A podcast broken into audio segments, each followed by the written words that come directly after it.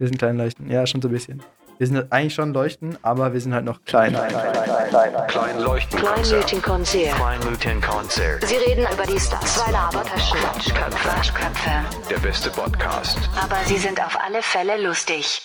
Also meistens. Herzlich willkommen zu Klein Leuchtenkonzert. Wir sind Sandesh und Nico und wir haben es jetzt das erste Mal geschafft, unsere Namen jeweils einzeln zu sagen, dass die Leute nicht verwirrt sind. Yay! Ähm, wir haben heute äh, eine Special-Folge. Wir haben heute unser erstes Podcast-Interview aufgenommen mit äh, Flavius Puppa. Flavius ist äh, im Nationalpark Schwarzwald äh, in der Forschung tätig und äh, ist Pilzexperte. Und das ähm, klingt jetzt vielleicht irgendwie nach einem ganz kleinen Thema, aber irgendwie ist es auch ein Riesenthema über ganz viele kleine Dinge. Und ähm, ich möchte jetzt gar nicht viel, zu viel, viel vorwegnehmen, deshalb ähm, seid gespannt, was nachher kommt. Genau, also es war wirklich so, wir haben uns ja so ein bisschen versucht vorzubereiten, irgendwie mal so zu überlegen, was für Fragen man stellen kann. Und es kommt irgendwie relativ schnell raus, entweder weiß man so gar nichts oder man steigt halt total in diese ganze Pilzforschung ein. Und ähm, wir sind dann mit relativ wenig Anfangsfragen ins Gespräch gegangen, aber ähm, ja, es war wirklich interessant. Wir haben viel gelernt. Genau, es war sogar so krass, äh, dass wir am Ende nochmal eine halbe Stunde mit Flavius gesprochen haben, ohne es aufzunehmen, weil wir es so spannend fanden. Genau, und ein, ein Spoiler an dieser Stelle: Wenn ihr Essen habt und da Pilze drauf sind, solltet ihr es einfach nicht mehr essen, egal ob der Pilz nur am Rand ist oder in der Ecke oder sonst irgendwas, weil die Heifen, Hyphen schon durch den ganzen Pilz, äh, durchs ganze Essen da durchgegangen sind. Oder und die, die können krebserregend sein und so weiter. Also Pilze sind sehr faszinierend, aber können auch viel kaputt machen. Das schon mal, das haben wir eben noch in der, danach gelernt und jetzt aber viel Spaß zum eigentlichen Inhalt. Ich habe auf der Nationalparkseite ein cooles Zitat gefunden zu unserem heutigen Gast. Das Zitat lautet: Flavius Popa ist im Nationalpark dafür verantwortlich, alle Pilze zu entdecken, die es dort gibt. Und ganz kurz noch was zu unserem Gast. Äh, sein Name ist Flavius Popa. Äh, er hat in Marburg Biologie studiert mit dem Schwerpunkt Mykologie. Ich hoffe, ich habe das jetzt richtig ausgesprochen. Und er arbeitet jetzt im Nationalpark im Fachbereich 2 äh, und erforscht dort die Pilze, wie es schon auf der Nationalparkseite steht. Ähm, Hallo Flavius, schön, dass du zu uns gekommen bist. Ähm, Hi. Die erste Frage mal ganz kurz äh, vorweg. Äh, in der, wir nehmen das jetzt gerade in der Corona-Zeit auf. Ähm, was machst du gerade so? Wie läuft dein Arbeitsalltag ab als ähm, Forscher im Nationalpark? Ähm, momentan bestimme ich tatsächlich relativ viel. Ich sitze hier auch gerade zu Hause an meinem Schreibtisch und neben mir ist mein Mikroskop. Und ähm, wir haben jetzt in den ersten drei Jahren sehr viele, ähm, sehr viele, äh, sehr viel Monitoring gemacht, also sehr viele Arten aufgenommen, um so eine Art Baseline zu haben, zu wissen, was ist ungefähr alles da. Und ähm, da sind knapp 6.500 äh, getrocknete Pilze, die sich hier stapeln und äh, die ich mir anschauen muss, weil die meisten oder sehr viele Pilzarten muss man tatsächlich mikroskopieren. Also es ähm, die kriegt man nicht einfach so raus, wie eben vielleicht einen Steinpilz, den man gleich erkennt. Also das ist momentan Hauptaufgabe, neben ganz viel äh, Daten anschauen und ja, genau. und Podcast. Also heißt, machen. dir wird überhaupt nicht langweilig gerade. nee, gerade nicht langweilig. Das ist natürlich das Schönste hier mit uns. ähm, ja. Und dann noch, also du, ähm, Mykologie ist, ist die Forschung der Pilze, kann man so sagen, oder? Genau. Oder ja. die Lehre, ja. Ähm, wie, wie kommt man dazu, dass man sich darauf spezialisieren möchte? Das war mehr oder weniger Zufall. Ich bin eigentlich in Marburg dann gelandet, äh, um Biologie zu studieren, wollte eigentlich in Richtung Naturschutz gehen und habe dann das äh, Modul Mykologie gewählt. Und ich war so fasziniert, dass ich da nicht mehr weggekommen bin. Also ein, einerseits natürlich die, die, der Inhalt an sich, aber wir hatten, also wir hatten auch einfach gute Dozenten da, muss man sagen. Und ähm, denn ansonsten ist es schwierig. Es gibt in, in Deutschland nur sehr wenige Universitäten, die das überhaupt als, als Thema an sich haben. Also es, Pilze spielen natürlich überall eine Rolle, auch in der Mikrobiologie und Genetik, aber dass man ähm, die, die Pilze an sich oder die Ökologie der Pilze in den Vordergrund stellt, da gibt es nur ganz wenige äh, Universitäten. Und hattest du schon immer vor, Forscher zu werden? Oder war das irgendwie sowas, was dann einfach so äh, gekommen ist? Ja, da bin ich mehr oder weniger reingerutscht. Also ich hatte, Biologie hat mich einfach von Kind auf irgendwie immer interessiert und es war dann, äh, ich habe vorher was anderes gemacht. Ich habe ähm, äh, war also habe chemisch-technischer Assistent gelernt und habe auch schon im Umweltbüro gearbeitet. und wollte dann aber unbedingt Biologie machen, weil das mein Kindheitstraum war. Habe mein Abi nachgeholt und habe das dann studiert. Und ähm, jetzt habe ich die Frage vergessen. Sorry, was meintest du? äh, ob du schon immer Forscher werden wolltest. Also ja, ob ich schon immer Forscher werden wollte. Und dann, äh, ja, dann, dann rutscht man da so ein bisschen rein. Die Sache, das, das mit dem Forscher werden ist halt, wenn man Biologie studiert, schon mehr oder weniger fast vorgegeben, weil ähm, äh, weil, weil die, die Jobaussichten später für einen Biologen ähm, schon oft in diese Richtung gehen. Also viele der Biologen promovieren. Ähm, oder erst, also gerade wenn man in diese organismische Richtung geht, dann bleibt man oft an der Uni selber oder geht äh, in ein Herbarium oder ja, von daher ist es. Ähm, aber es ist, ja, Bio, also die, die, das Studium der Biologie hat dieses Forschen ja irgendwie schon mit drin. Also es ist, ähm, gehört irgendwie dazu. Ja. Cool, klingt auf jeden Fall Voll schön. so, als hättest du das geschafft, was du schaffen wolltest. Ja, war, war echt ein großer Schritt so, aber ich, äh, hat, hat sich gelohnt, ja, auf jeden Fall. Mega schön. Ähm, und jetzt äh, bist du jetzt trotzdem in der Forschung, aber nicht an der Universität oder in einem Herbarium, sondern im Nationalpark Schwarzwald. Ja, genau. Ähm, ähm, erzähl mal kurz, wie bist du da reingerutscht und äh, was ist da jetzt deine Haus äh, Hauptaufgabe? Also ich habe jetzt gelesen, da ist dafür verantwortlich, alle Pilze zu entdecken, die es dort gibt. Äh, wie sieht es damit aus? Ja, also es ist äh, reingerutscht bin ich im Prinzip, ich habe in Marburg alles gemacht, also mein Bachelor, Master und habe dann äh, auch promoviert und am Ende meiner Promotion, also mein Vertrag lief dann aus an der Uni, wie das dann immer so ist. Man ist nicht ganz, noch nicht ganz fertig damit, aber der, der Vertrag läuft aus. Und ähm, dann kam, ähm, ich, ich hatte auch noch eine andere Stelle in Aussicht. Ähm, dann kam aber gerade diese, diese, diese Stelle rein ähm, vom Nationalpark Schwarzwald und ich habe die auch gar nicht gesehen. Mir haben die Kollegen geschickt, spannenderweise, und haben gesagt, guck mal, du bist doch gerade fertig und, und das wäre doch was für dich.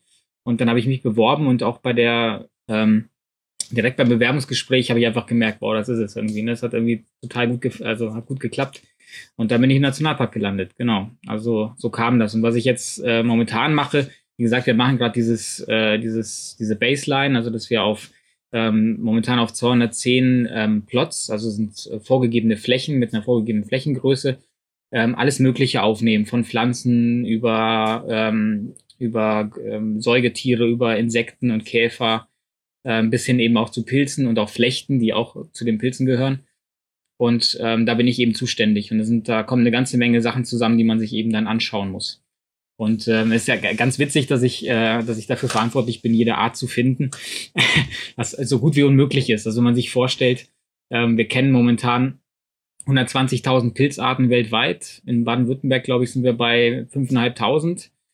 Und äh, man rechnet damit, dass es ungefähr fünf Millionen Arten gibt. Also wir kennen nur fünf Prozent von dem, was es gibt, weil halt ganz viel äh, keine großen Fruchtkörper macht, sondern irgendwie als Hefe wächst und im Boden und so. Ähm, ähm, von daher ist das tatsächlich eine Lebensaufgabe. und ist natürlich auch ein dynamisches System. Also kommen ja immer Arten noch dazu oder fallen weg und so. Ne? Aber ähm, ja, kann ich auf jeden Fall lange dran sitzen. ähm, du hast gerade von dieser Baseline gesprochen und äh, die ist dafür da, dass man eben die Entwicklung vom Nationalpark beobachtet, oder? Genau, also die Idee ist, dass wir, ähm, das sind jetzt, ähm, das sind jetzt Plots, also Untersuchungsflächen in, im Wald. Und ähm, da geht es uns darum, dass wir jetzt ähm, dort an dem Stück Wald, das wir uns angucken, ähm, was, also und sind 210 Flächen, die repräsentativ für den ganzen Nationalpark sein sollen. Also sind Flächen äh, ausgesucht worden, die die verschiedenen Standorte repräsentieren. Und äh, an denen nehmen wir eben alles auf, um zu wissen, wie es jetzt aussieht. Und das ähm, im Nationalpark ist ja, das ist, äh, da, da gilt ja in den Kernzonen Prozessschutz. Das heißt, man lässt alles laufen. Und ähm, dann wird eben das Spannende zu sehen, was passiert, wenn man da an diesen Flächen alles laufen lässt. Also wenn der Sturm im Winter mal da zwei Bäume reinhaut, ähm, welche Arten kommen dann, wenn da mehr Totholz kommt oder wenn eben nach dem Totholz wieder neue, äh, ähm, neue äh, Keimlinge kommen und oder eine ganz offene Fläche entsteht. Da ist ja ganz viel Dynamik drin. Und ähm, ja, wir wollen das Ganze begleiten und verstehen, wie sich das verändert. Und dafür müssen wir natürlich wissen, wie die verschiedenen Standorte momentan aussehen. Und das machen wir gerade. Äh, ganz kurz zur Vorstellung noch, wie groß sind dann so diese Einzelflächen? Das sind, äh, die haben einen Radius von 11 Meter, das sind Kreise, das sind so 400 Quadrat, äh, Quadratmeter, glaube ich. Alles klar. Ähm, super spannend. Äh, du hast gerade schon angesprochen, dass es, man schätzt, dass es fast 5 Millionen Arten von Pilzen gibt und wir kennen bis jetzt nur 120.000, richtig? Ja, genau. Also es kommen jedes also Jahr eine ganze Menge ja, dazu.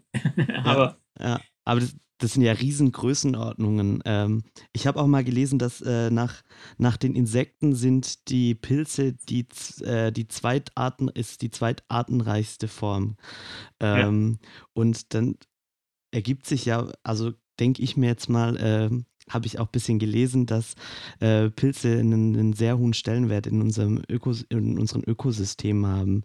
Ähm, wie würdest du jetzt einem Kindergartenkind oder einem, einer Grundschulklasse erklären, warum Pilze in einem Waldsystem wichtig sind und was die dort machen? Ja, na gut, da kann man erstmal anfangen und sagen, dass, äh, dass, dass das täglich Brot ohne Pilze nicht funktionieren würde, weil die Hefe ein Pilz ist und äh, dass äh, wir zum Brotbacken Hefe benutzen. Ähm, also Pilze spielen, ähm, das ist ja das Faszinierende auch. Also was mich so fasziniert hat, ist nicht nur die, die Vielfalt an Arten oder an Formen, sondern auch die Vielfalt ähm, an, an äh, ja in der Ökologie, an verschiedenen Nischen, die da besetzt werden. Es gibt eigentlich fast keinen Prozess, wo Pilze irgendwie nicht beteiligt sind. Fast jeder Organismus ähm, oder vielleicht sogar jeder Organismus hat Pilze in sich oder an sich oder um sich. Ähm, es ist ähm, der, der Landgang der Pflanzen wäre wahrscheinlich ohne Pilze nicht möglich gewesen. Also der, man hat, man hat tatsächlich Pilze in den ersten wurzelähnlichen Strukturen äh, von, von versteinerten Pflanzen gefunden, die wahrscheinlich den Landgang sonst nicht gepackt hätten, weil die ja, man muss sich ja vorstellen, so eine Pflanze, die dann, also eine Alge im Wasser, die hat natürlich ein Problem, wenn sie an Land ist, dann muss sie irgendwie Nährstoffe aufnehmen. Vorher war alles im Wasser gelöst. Also es gab keine richtigen Wurzeln. Und die Pilze haben damals die Funktion übernommen. Also ähm, man, da so die erste Mykorrhiza, das ist äh, ähm, also die erste Pilz-Pflanzen-Interaktion, äh, die da ähm, entstanden ist. Und ähm, also im Prinzip alles, was man da draußen sieht, ist da oder vieles von dem, was man ganz, äh, ganz grün sieht, nur weil die Pilze da sind. Und ähm, ganz viele von diesen Pflanzenarten sind immer noch äh, mit Pilzen vergesellschaftet. Hm? Also von jedes Gras, was man draußen sieht, jeder, jeder, fast jeder Baum hat, äh, hat äh, Pilze an den Wurzeln. Und ähm, also das ist sehr, sehr spannend. Sehr schön. Interessant. Ja. Ähm, und was ich auch noch gelesen habe, äh, aber ich weiß jetzt, also das, das klang für mich jetzt schon ein bisschen abstrus als äh, Nicht-Biologe, dass die Pilze eher äh, oder nicht mit den Pflanzen verwandt sind, sondern irgendwie so eine eigene Kategorie bekommen haben oder fast eher sogar mit den Tieren äh, in eine Familie, äh, in so eine Systematik reingepackt worden sind. Kannst du dazu was erzählen? Ja, genau. Das ist tatsächlich, äh, ganz lange hat man gedacht, dass ähm, Pilze irgendwie zu den Pflanzen gehören. Also gibt natürlich ganz große Unterschiede. Also Pilze haben ja kein Chlorophyll, die sind nicht grün, also die Fruchtkörper, ne, das was muss man vielleicht am Anfang auch sagen, dass das was, was man sieht als Pilz, wie den Steinpilz oder den Pfifferling, das ist ähm, der Fruchtkörper, also das ist eigentlich eine Verbreitungseinheit. Also da werden die Sporen produziert, so verbreitet sich der Pilz und der eigentliche Pilz ist eigentlich im Substrat, also im Boden, im Holz. Und ähm, ja, Pilze sind tatsächlich ähm, was Eigenes und sind auch zu ne, also sind auch ein eigenes Reich in der Organismenwelt geworden. Und ähm, die nächsten Verwandten der Pilze sind tatsächlich die Tiere. Also wir hatten tatsächlich mal einen gemeinsamen Vorfahren mit den Pilzen. Da sind die Linien dann auseinandergegangen. Und äh, es gibt einige äh, gute Merkmale, woran man das auch gut erkennen kann. Zum Beispiel haben Pilze als Zellwandmaterial Chitin. Und Pflanzen haben Zellulose und ähm, Tiere, wie wir wissen, also manche zumindest, die Insekten, haben Chitin im Panzer. Da taucht es wieder auf. Und ähm, es gibt auch Pilze, die, also die relativ ursprünglichen Pilze, die ähm, einzellig sind und noch im, an, an Wasser gebunden sind, ähm, haben auch äh, sind Motil, also haben so eine Art Flagelle und die sind, ähm, die sehen aus wie kleine Spermien und funktionieren auch genauso, also quasi Uniflagellat mit äh, mit Schwimmrichtung nach vorne. Ne? Also da gibt es so einige, äh, einige Ähnlichkeiten zum Tierreich. Du hast gerade was gesagt von Pilzen im Menschen. Davon wusste ich ehrlich gesagt auch noch nicht so wirklich viel. Aber ich wusste, dass sie irgendwie Bakterien haben zur Verdauung und so weiter. Ja. Aber ähm, was, also ich weiß nicht, ob du das jetzt weißt, aber was machen Pilze im Menschen? Da gibt es verschiedene Sachen. Also du hast einmal, also vor allem natürlich eher negativ belegt. Also es gibt ähm, Hefen im Darm, die, ähm, wenn man zu viel Zucker zu sich nimmt, äh, können die überhand nehmen. Das wird dann unangenehm. Gibt die, den klassischen Fußpilz. Äh, zum Beispiel, also Nagelpilze, ne, da kommen wir auch schon in, die, in, die, in diese Richtung, dass Pilze eigentlich extrem viele, sagen wir mal so, die haben so einen Werkzeugkasten, mit dem sie eigentlich fast alles zerlegen können. Es gibt eigentlich nichts, was Pilze nicht zerlegen können, sogar Plastik und TNT, eigentlich alles. Ähm, ja, und dann tauchen sie bei uns auf, zum Beispiel äh, als es gibt eine, so eine Hefe, Candida albicans, die ähm, das gibt's bei Babys manchmal, dass die so eine weiße Zunge haben, so einen weißen Belag auf der Zunge. Man hat das dann einmal und dann, ähm, also es ist dann meistens nicht so schlimm. Ähm, dann gibt's verschiedene Krankheiten, die mit Pilzen was zu tun haben, die auch sehr gruselig sind, die will man lieber nicht haben. Ähm, ja, also eher, bei Menschen eher eher negativ, äh, ähm, eher negativ ähm, würde ich sagen, äh, beeinflusst der Pilz irgendwie. Ähm, dafür gibt es aber andere Organismen, wie zum Beispiel die ganzen äh, Wiederkäuer, also ähm, der, das, äh, das Reh und der Hirsch und die Kuh, die würden verhungern, wenn sie keine Pilze im Magen hätten. Und tatsächlich haben die im Magen so einen Bioreaktor mit bestimmten Pilzgruppen. Also, und die ähm, verdauen das Gras, denn eigentlich können Kühe Gras gar nicht verdauen. Und die Pilze zerlegen das Gras und die Zucker nehmen dann die, ähm, die Tiere auf und leben davon. Das heißt, die Pilze haben so ein bisschen eine, eine Art Zerlegungsnische gefunden in der ganzen Biologie. Ja, dadurch, dass sie eben, also Pflanzen ähm, ähm, haben ja den Vorteil, dass sie quasi allein von der Sonne, das ist eigentlich eine schöne Vorstellung, man legt sich in die Sonne und äh, wird davon satt. Ähm, die können das ja über die Photosynthese. Und ähm, Pilze sind eben, ernähren sich eben heterotroph, so nennt man das. Also die ernähren sich ähm, ja, wie wir ja eigentlich auch von organischem Material. Ähm, nur die machen das nicht wie wir. Das, also wir, bei uns wird das ja im Inneren zerlegt, bei uns im Magen. Und die machen das nach außen. Also die geben ähm, an den Hyphen, das sind diese, also Hyphen nennt man die, die, ähm, diese Zellfäden, die Pilze produzieren. Und an den Hyphen geben sie Stoffe ab, also Enzyme oder auch gewisse Säuren, organische Säuren. Und mit denen zerlegen sie in der, in der Umwelt dann quasi die, die, die Stoffe und nehmen sie dann wieder auf. Und da gibt's halt ein extrem großes, äh, ja, einen extrem weiten Werkstoffkasten an, äh, Werkzeugkasten an, an, an Möglichkeiten. Ne?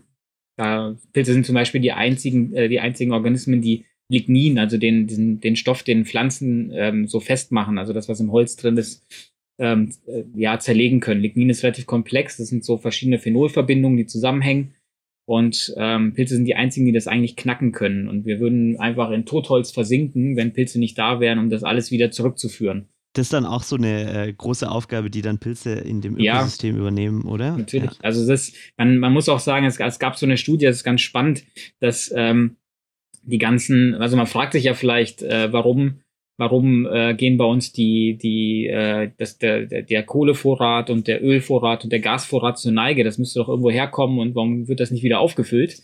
Und tatsächlich hat man rausgekriegt, dass diese großen Öl-, Kohle- und Gasvorkommen in die Zeit fallen, in der die Pilze es geschafft haben, äh, Holz abzubauen. Also ab dem Moment, wo, wo diese Kohlevorräte aufhören, aufgebaut zu werden, hat der Pilz, oder haben die Pilze verstanden, wie sie das zerlegen. Deswegen wird es auch nie wieder das, diese Kohlevorräte geben, weil die Pilze einfach so schnell alles umsetzen, dass es nicht mehr passiert.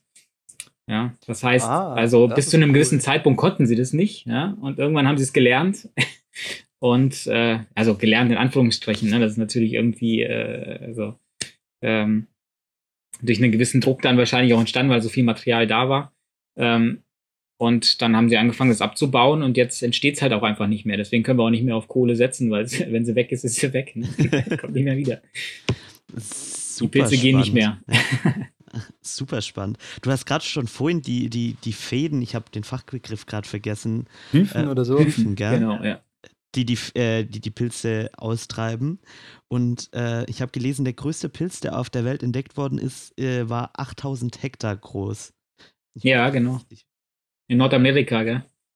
Ah, ähm, wie groß, oder weißt, weißt du, wie groß der größte Pilz äh, in Baden-Württemberg oder im Nationalpark sogar ist? Nee, ist tatsächlich nicht gemessen, also nicht nachgeschaut worden. Also ist die, äh, man muss das halt, ähm, also man müsste im Prinzip immer in so einem Radius ähm, diese bestimmte Pilzart äh, oder, oder diese Gru also Arten aus dieser Gruppe sind die Hallimasche, also ähm, Gattung Amilaria, die das, äh, die, die quasi so große Fruchtkörper macht es ist im Prinzip ein Genotyp. Also der, ähm, die Art verbreitet sich dann eben ähm, über so Rhizomorphen, also wurzelähnliche Strukturen.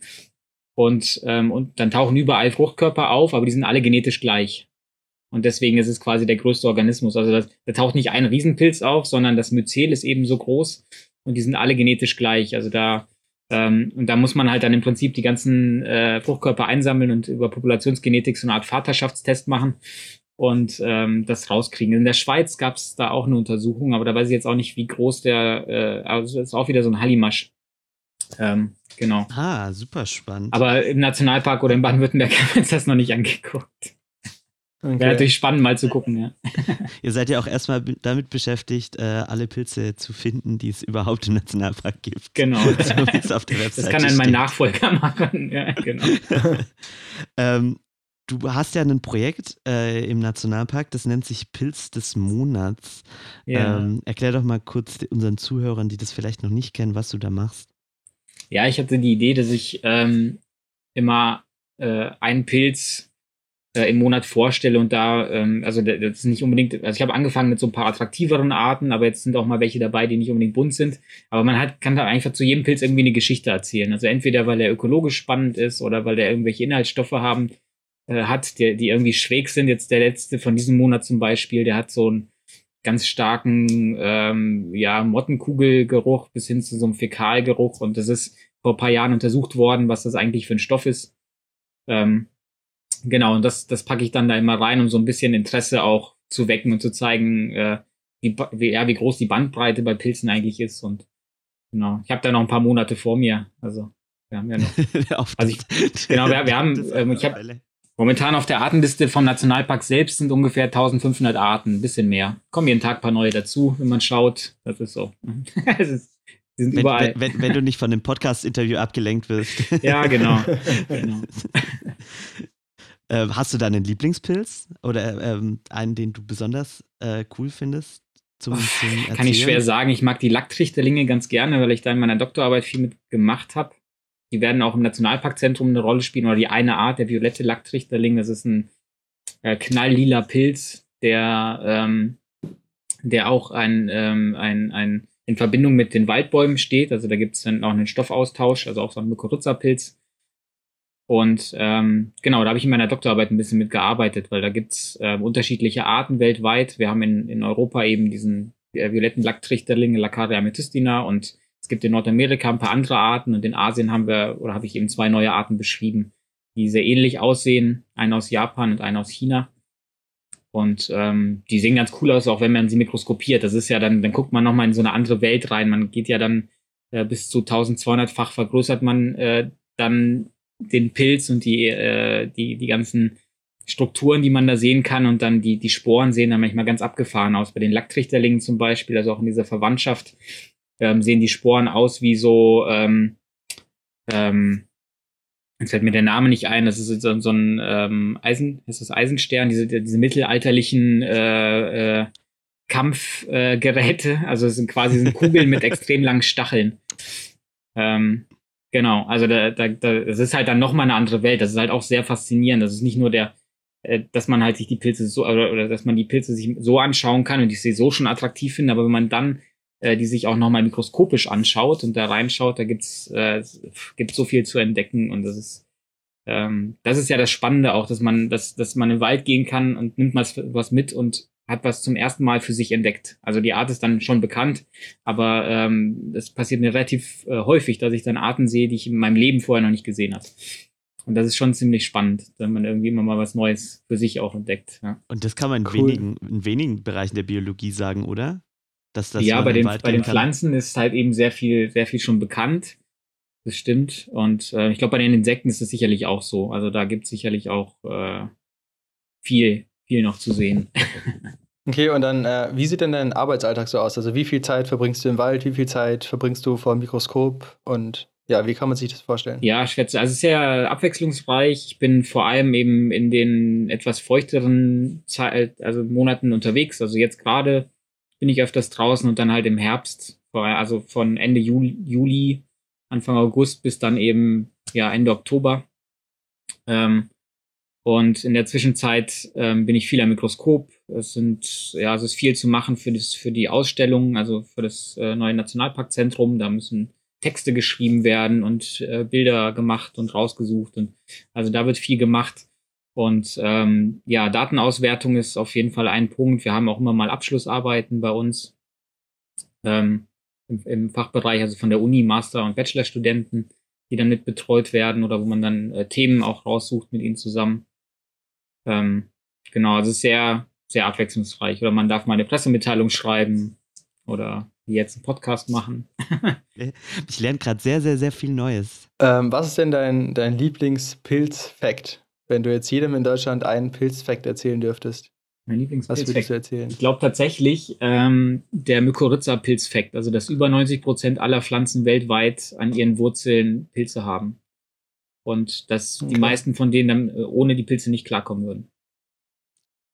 Ja, das ist schon ziemlich, äh, wusste ich auch noch nicht irgendwie. Also. ja, es ist halt, es ist halt so, dass das äh, Pilze sind dann sind so subtil, die fallen nicht so auf. Ne? Wenn man rausguckt, ist alles grün, alles überall sind Pflanzen, die sieht man. Aber dass halt ähm, dann unter der Erde so viel abgeht, ist halt sehr, sehr spannend. Also auch Bakterien sind äh, super spannend. Ist ein ganz anderes Thema. Da hat man natürlich dann auch Schwierigkeiten mit dem Auseinanderhalten, weil die so klein sind.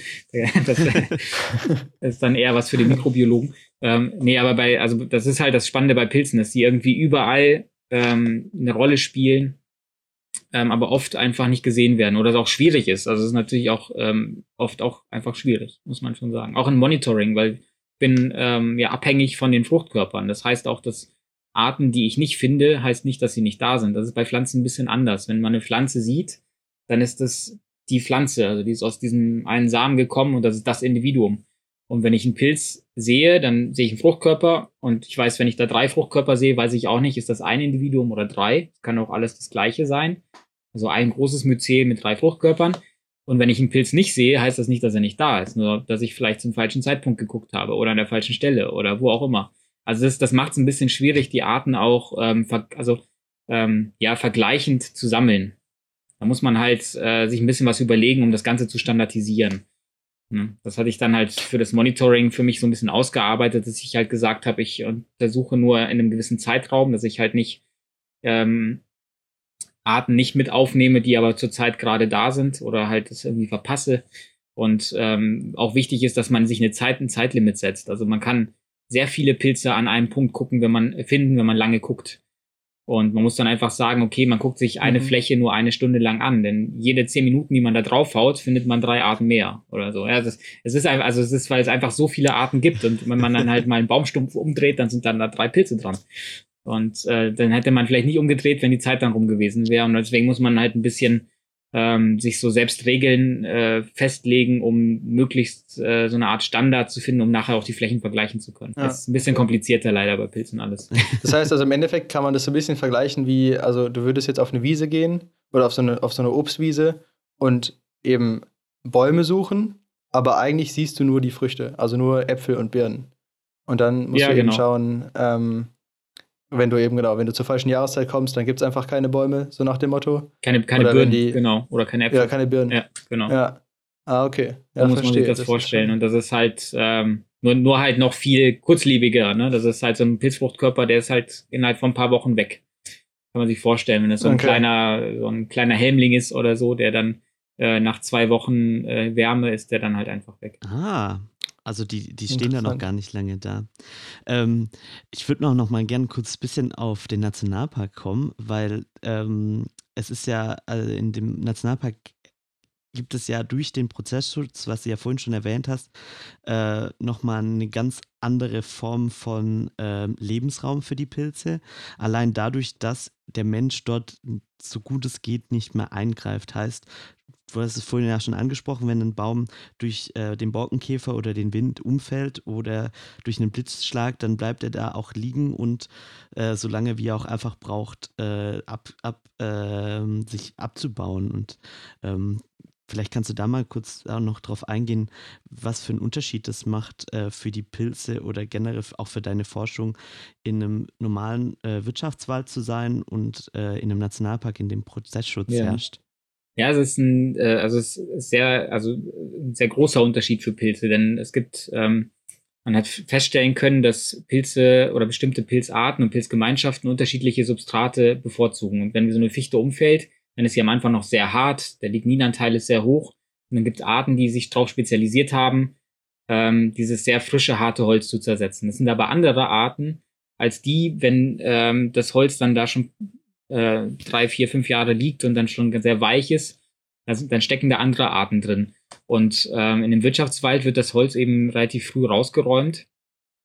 Und ähm, es gibt dann eben nicht mehr dieses alte, dicke Totholz, weil die Bäume werden natürlich auch ab, ab einem gewissen Alter geerntet. Und ähm, für Pilze ist dann eben, oder für viele Pilze, die dann so als Urwaldpilze bezeichnet werden, ähm, die brauchen halt oft einfach dickes und altes ähm, Totholz. Und also man kann einen Vergleich äh, ziehen, wenn man in, also in, so einem Wirtschaftswald in Deutschland hat ungefähr ähm, im Schnitt, glaube ich, 20 Kubikmeter Totholz pro Hektar. Und der Wilde See Bannwald im Nationalpark hat ähm, mehr als 150 Kubikmeter Totholz pro Hektar. Also ein extremer genau. Unterschied. Ja, okay, ähm, Wahnsinn. Und man, also im Prinzip sortiert man die Arten raus, die ähm, diese Strukturen brauchen. Um es einfach zu sagen. Also Arten, die, die eben dickes, altes Totholz brauchen, ähm, haben in unserer, haben in der normalen Waldwirtschaft keine Chance, weil es diese Strukturen einfach nicht gibt. Wenn es sie gibt, dann sind sie wieder da. Ja? Aber es ist halt, ja. Und deswegen ist es gut, dass es eben alles, also beides gibt. Ne? Das hat natürlich, die, die Forstwirtschaft hat natürlich auch eine, eine, eine Berechtigung. Oder ist auch sehr wichtig. Und ähm, deswegen ist es aber auch wichtig, dass wir so Flächen haben wie den Nationalpark ähm, oder Bannwälder, wo auf, ähm, auf kleinerer oder eben auch größerer Fläche ähm, sowas möglich ist, dass, dass die Arten eben auch diese Lebensräume haben. Cool. Und ähm, was bedeutet das denn jetzt für den Wald, wenn es dem Pilz gut geht sozusagen oder den Pilzen? Also was bedeutet es für das Gesamtökosystem Wald? Oh, das ist schwer, schwere schwer Frage. zu sagen. Okay. Können wir auch rausschneiden. nee, es ist, es ist okay. Es ist eine schwere Frage. Es ist halt ähm, die Diversität von, von Pilzen nimmt eben auch mit der Diversität der ähm, Standorte zu. Das heißt, desto mehr Struktur da ist, desto mehr Nischen da sind, desto mehr Pilze sind auch da.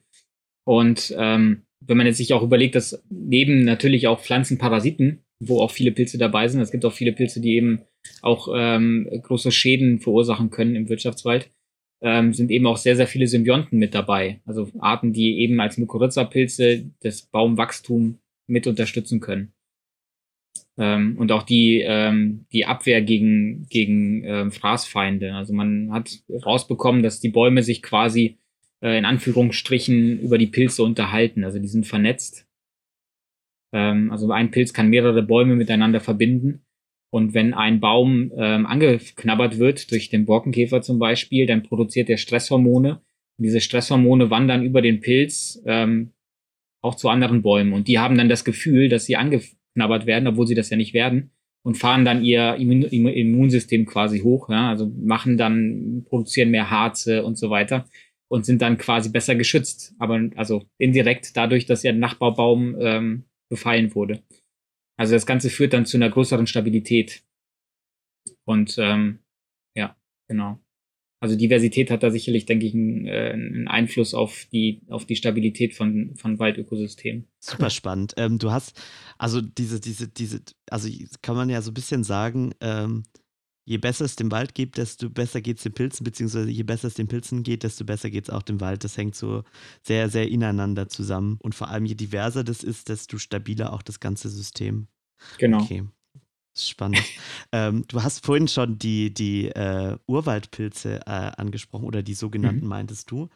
Ich habe gelesen, äh, es, äh, im, ähm, in dem Bereich Wilder See, was man kurz vielleicht zum Wilden See sagen kann, das ist ein Bereich im Nationalpark, der Kernzone ist und äh, der war früher Bannwald und dort wurde seit über 100 Jahren, wenn ich es richtig mhm. weiß, nichts mehr gemacht. Also da genau. hat der genau. Mensch seit 100 Jahren keinen Einfluss mehr und da habe ich gelesen, wurde ein Urwaldpilz gefunden. Kannst du dazu was sagen oder? Ähm? Ja, genau. Das ist die berühmte, die berühmte zitronengelbe Tramete, die da äh, nachgewiesen wurde.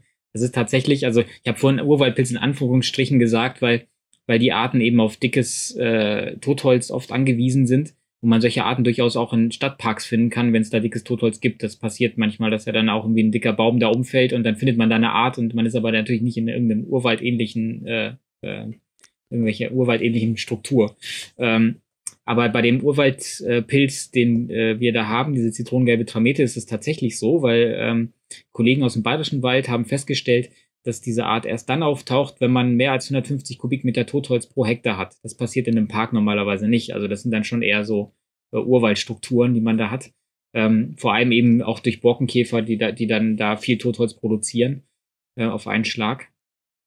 Ähm, genau, die zitronengelbe Tramete, das ist ein ganz spannender Pilz. Über die Ökologie ist ganz wenig bekannt und ähm, auch sehr, sehr selten. Also neben dem Bayerischen Wald, Nationalpark Bayerischer Wald, ist der Nationalpark Schwarzwald ähm, der einzige Ort, wo der bisher nachgewiesen werden konnte in Deutschland. Ähm, es gibt jetzt einen Zweitnachweis in dem Bannwald ähm, am Feldberg. Ähm, und ähm, die Ökologie ist halt, ja, es ist nicht so ganz klar. Der, man findet die Art oft auf der Unterseite vom rotrandigen, Baumsch rotrandigen Baumschwamm. Das ist ein, äh, eine Art, die ganz häufig an Nadelholz dran ist, auch ab und zu mal ein Laubholz. Der, der, der, das ist ein Konsolenpilz. Ähm, und dann wächst der, die zitronengelbe Tramete auf der Unterseite. Das ist dann so ein dünner, ganz gelber Belag mit Poren. Und ähm, es ist mal lange überlegt worden, ähm, ja, ist der jetzt parasitisch auf dem, äh, auf dem Baumschwamm oder nicht. Und da sind auch jetzt ähm, Arbeiten gewesen am, im Nationalpark Schwarzwald im Bannwald direkt. Also da gab es eine, eine Bachelor- und eine Masterarbeit. Und da haben wir auch tolle Ergebnisse gekriegt. Die werden jetzt gerade publiziert, deswegen sage ich dazu jetzt nichts. Ähm, aber äh, es wird auf jeden Fall äh, äh, ein bisschen aufgelöst, was die Ökologie ist. Also es ist einer, der Holzab- oder, oder nur Abbauer ist, oder es ist tatsächlich einer, der auch parasitiert an anderen Pilzen. Es gibt nämlich auch, also Pilze machen so ziemlich alles. Also es gibt Pilze, die Pilze parasitieren und also das ist, die schrecken vor nichts zurück. Ja. Von allem, von allen Guten. Wenn, wenn sich jemand jetzt besonders für die Ergebnisse interessiert, wo, wo kann man das dann nachlesen? Ähm, wir versuchen eigentlich vieles über die, also über die äh, Presseabteilung in Lauf zu lassen, dass es so Pressemitteilungen gibt. Ähm, dann gibt es das Nationalparkmagazin, da taucht immer mal was auf. Ähm, genau. Und das wird über den Bannwaldwilder See auch ein Buch geben über die Pilze. Also wir sind gerade dabei, ein Buch zu schreiben, sind da jetzt auch relativ weit. Ähm, es ist über die letzten Jahre, ähm, es sind ganz viele Art, oder sind dort viele Experten gewesen, die sich verschiedene Pilzartengruppen angeschaut haben, auch die Flechten, die auch zu den Pilzen äh, gehören. Ähm, und wir sind da auf knapp 700 Arten gekommen in dem, in dem kleinen Gebiet. Ähm, und das ähm, werden wir als Buch veröffentlichen, wo eben so eine Artenliste ist mit ähm, kurzen Beschreibungen, vielen Fotos, auch Bestimmungsschlüsseln. Ähm, genau, da wird auch eine Arbeit drin sein über die zitronengelbe Tramete. Da kann man das dann nochmal ah, nachlesen. Also ich hoffe, ja. dass wir dieses Jahr damit fertig werden. Wunderbar, dann freuen sich da die Zuhörer auch bestimmt sehr drüber. Und das Buch wird es kostenlos geben. Ah. Auf der Homepage oh, zum Runterladen dann, ja. Genau. Oh, sehr, sehr cool. Schön. Ja, ich habe gerade überlegt, bei so einem äh, Research Paper, ähm, nee, ist es bei einem Research Paper? Ich weiß nicht, vielleicht auch bei Büchern, hat mir sonst auf dem Ende so, wo man noch weiter schauen kann. Und da habe yeah. ich gedacht, vielleicht ähm, ist es ein guter Punkt, um dann zu sagen, wir hören jetzt auf mit dem Podcast und wer jetzt so pilzbegeistert ist, wie wir beide gerade, Nico, kann sich dann noch äh, die ganzen Sachen äh, anhören und vielleicht hört man sie ja auch erst an, wenn das Buch schon draußen ist. Gibt es noch eine Sache, die du sagen möchtest, Flavius? Oder beziehungsweise ähm, Quellen, die man noch unbedingt anschauen sollte zum Thema Pilze. es lohnt sich auf jeden Fall, sich mit Pilzen zu beschäftigen, weil sie tatsächlich ähm, ja, überall eine Rolle spielen. Also von der Medizin, wenn wir mit Antibiotika überlegen. Also es, äh, wenn man das, wenn man die Tür mal aufmacht äh, und sich mal anfängt, damit zu beschäftigen, dann ähm, ja, also es, es kostet natürlich am Anfang mal ein bisschen Überwindung, auch gerade weil bei Pilzen auch viel dann mikroskopiert werden muss und man sich da ein bisschen einarbeiten muss. Aber es ist sehr spannend. Es gibt eigentlich auch in fast jedem Ort irgendwie eine Art Pilzverein, äh, wo man auch einen guten Einstieg kriegt. Oder man kommt mal in den Nationalpark und besucht eine Führung.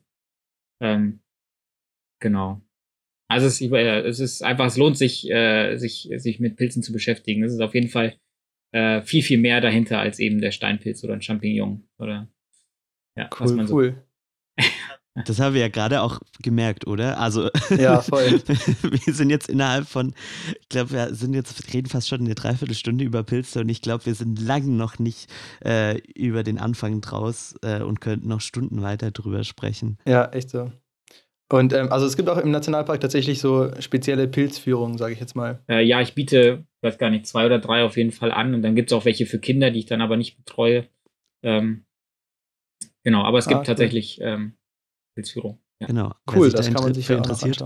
Ja, auf, genau. dem, auf der Webseite vom Nationalpark Schwarzwald. Genau, ja. muss man da mal schauen. Cool, cool. Dann würde ich einfach mal unseren Zuschauer, Zuhörern mitgeben, denkt mal das nächste Mal, wenn ihr eine Pilzpfanne macht und ihr einen Champignon aufschneidet, daran, was, was ihr gerade ähm, in der Hand habt und dass das eine sehr faszinierende Sache ist. Ich werde in Zukunft, wenn ich durch den Wald laufe oder sonst was, nochmal viel genauer schauen, wenn ich äh, irgendwo an einem Baumstamm äh, einen Pilz sehe oder äh, Frucht, einen Fruchtaustrieb, hieß das gar.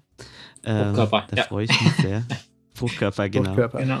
Ähm, da bin ich ganz gespannt, wat, äh, wie das für mich sein wird das nächste Mal im Wald. Äh, und dann bleibt mir nur noch zu danken, äh, sagen, äh, vielen Dank, dass du dir die Zeit genommen hast. Und ich hoffe, wir konnten einige Leute für Pilze begeistern. Ja. Und wir haben noch ja, eine Tradition in unserem. Ja, sorry, sag. Nee, alles gut. Ich, ich meine, ich fand es auch super spannend, hat echt Spaß gemacht. Ja. Und äh, wir haben jetzt noch eine äh, Tradition in unserem Podcast. Und zwar sagen wir immer, die Leute sollen uns ein Wort schreiben, wenn sie bis zum Ende gehört haben. Und ich denke, dieses Wort ähm, kannst du diesen heute bestimmen. Das darf also, gerne eine Pilzart sein. Ja, okay. Ja. Dann äh, würde ich doch glatt sagen, der ähm, Tannenkrebs heißt, ist der lateinische Name, ist wunderschön. Melamsorella cariophyllacearum. Okay, also ihr könnt euch entscheiden, ob ihr Tannenkrebs schreibt oder den lateinischen Namen. genau. Wunderbar. Ich glaube, dann ist die Outro-Musik auch schon ganz laut äh, und wir sagen Tschüss. Ciao, ja, danke ciao. fürs Zuhören. Vielen Dank. Tschüss. Wunderbar. Cool. Klein Leuchtenkonzert, der beste Podcast.